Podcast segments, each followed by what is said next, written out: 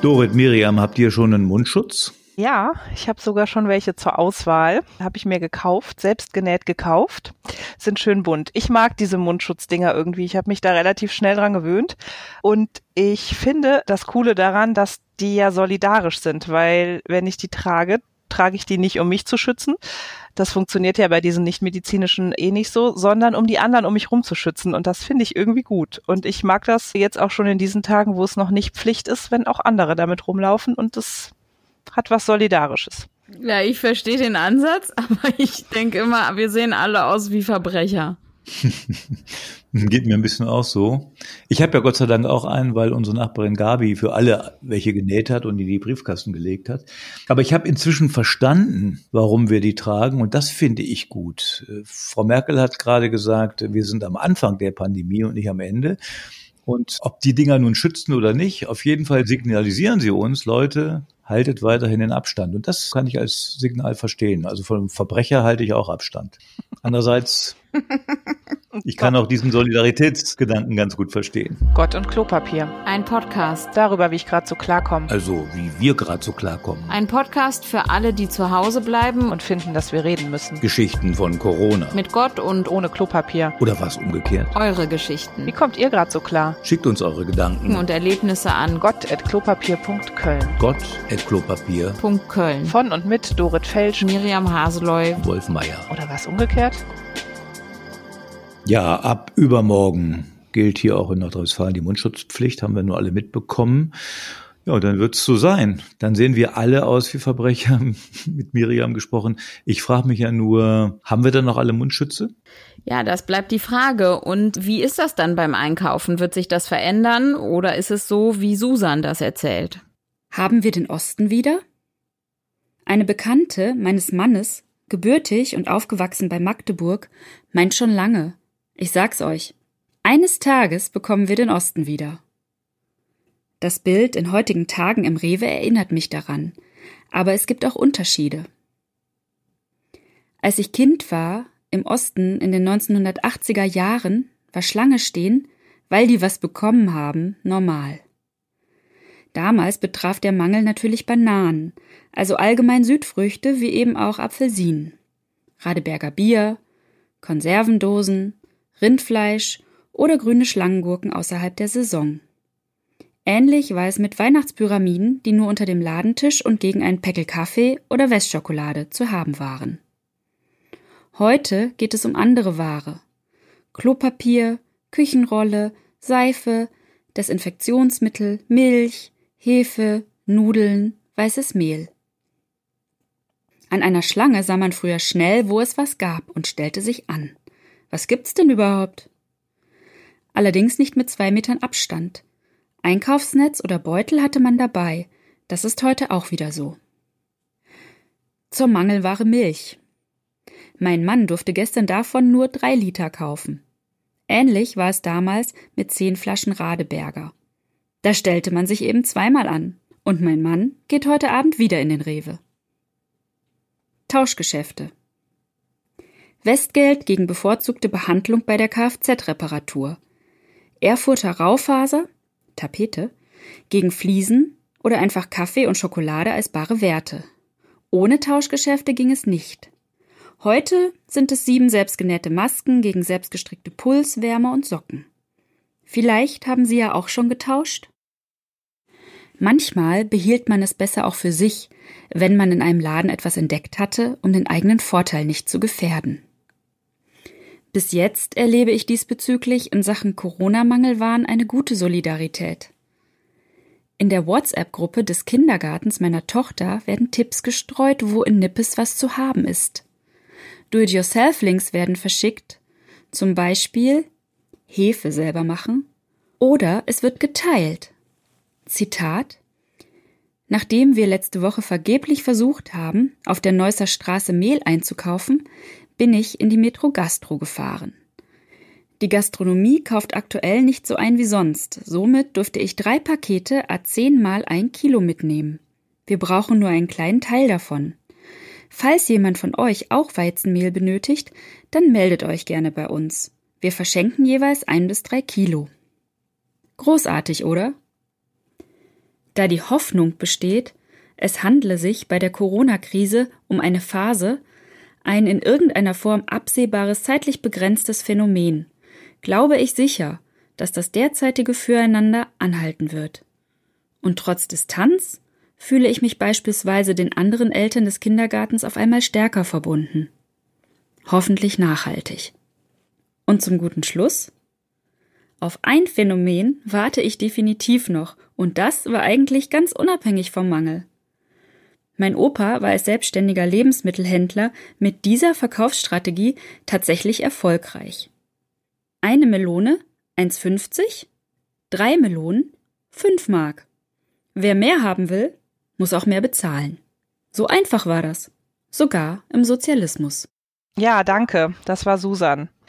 Die leeren Regale, die sehe ich jetzt gar nicht mehr so sehr viel. Gestern habe ich zum ersten Mal wieder ein volles Klopapierregal gesehen. Ich glaube, da tut sich was, die füllen sich so langsam wieder, da kehrt ein Stück Normalität ein, habe ich das Gefühl. Das ist jetzt vielleicht eher die Frage, wie komme ich an so einen Mundschutz und an so eine Maske, oder? Ja, kann sein, dass sich der Mangel jetzt eher auf Mundschutze bezieht. Dafür wird was anderes mehr, habe ich den Eindruck. Wir müssen viel in der Schlange stehen, Geduld haben, müssen viel Abstand halten. Und es wird schwieriger, das durchzuhalten. Das merke ich auch. Anspruchsvoller, je länger es dauert. Und all das, was wir so gehört und gesagt haben, das muss jetzt eben im Handeln oder im Miteinander auch noch Fuß fassen. Also solange man zu Hause war, war es ja vielleicht einfacher, Abstand zu halten. Ja, ich merke auch, dass mit der Geduld, das wird schwieriger oder mühsamer. Es ist so eine Phase der Krise, finde ich gerade, wo ich das Gefühl habe, puh, es zieht sich und gleichzeitig, äh, hast du auch eben gesagt, Wolf, wir sind erst am Anfang. Das ist schon was, was auch eine gewisse Ausdauer und vielleicht auch Disziplin braucht, merke ich gerade, das wirklich durchzuhalten und auch zu verzichten auf so Formen von körperlich nah und zusammen sein und gemeinsame echte Erlebnisse haben.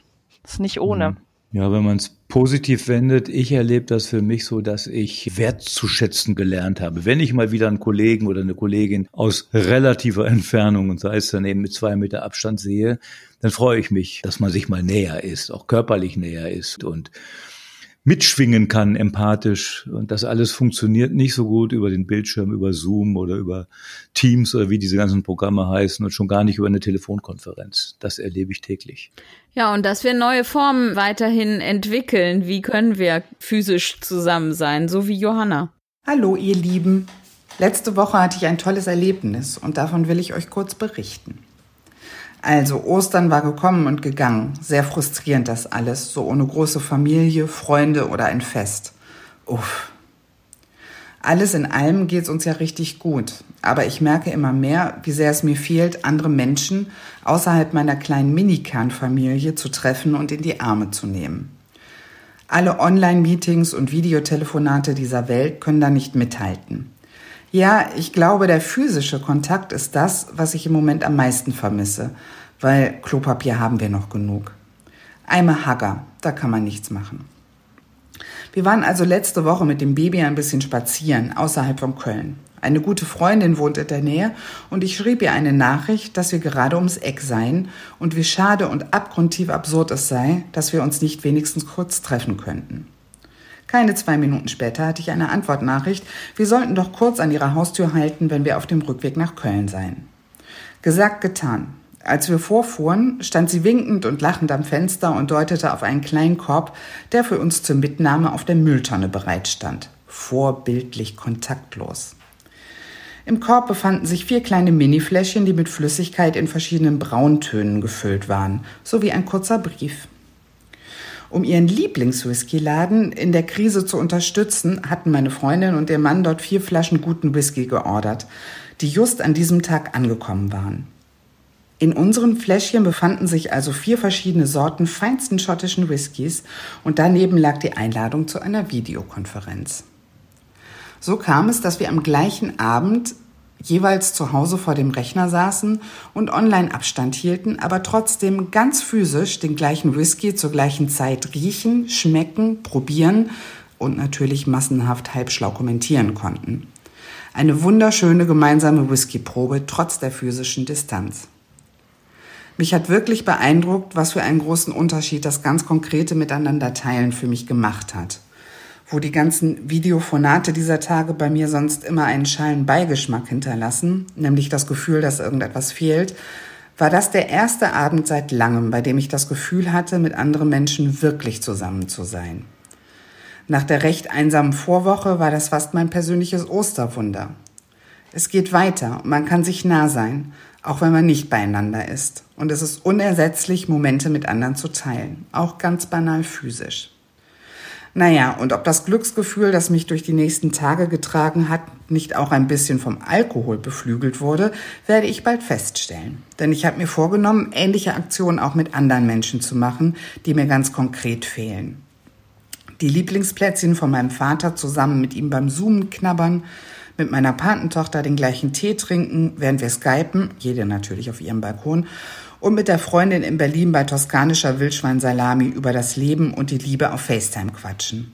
Die Päckchen sind in der Post und bis ganz echte Treffen wieder möglich sind, ich freue mich drauf. In diesem Sinne, Cheers und ganz liebe Grüße. Ja, wenn ich Johanna zuhöre, bekomme ich richtig Gänsehaut. Und viele Ideen zum Nachmachen, wem ich jetzt mal so ein Päckchen schicken könnte. Apropos Ideen. Eine Kollegin, eine junge Kollegin hat mir erzählt, die ist Single, dass es jetzt neue Angebote gibt bei Tinder und anderen Börsen.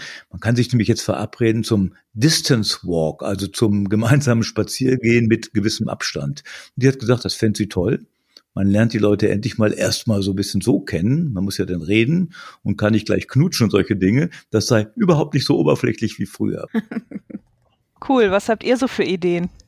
Was macht ihr aus der Phase? Wie geht's euch? Schickt uns eure Ideen. Schickt uns eure Geschichten an gott.klopapier.köln. Gott und Klopapier. Und denkt dran, jeder nur eine Rolle.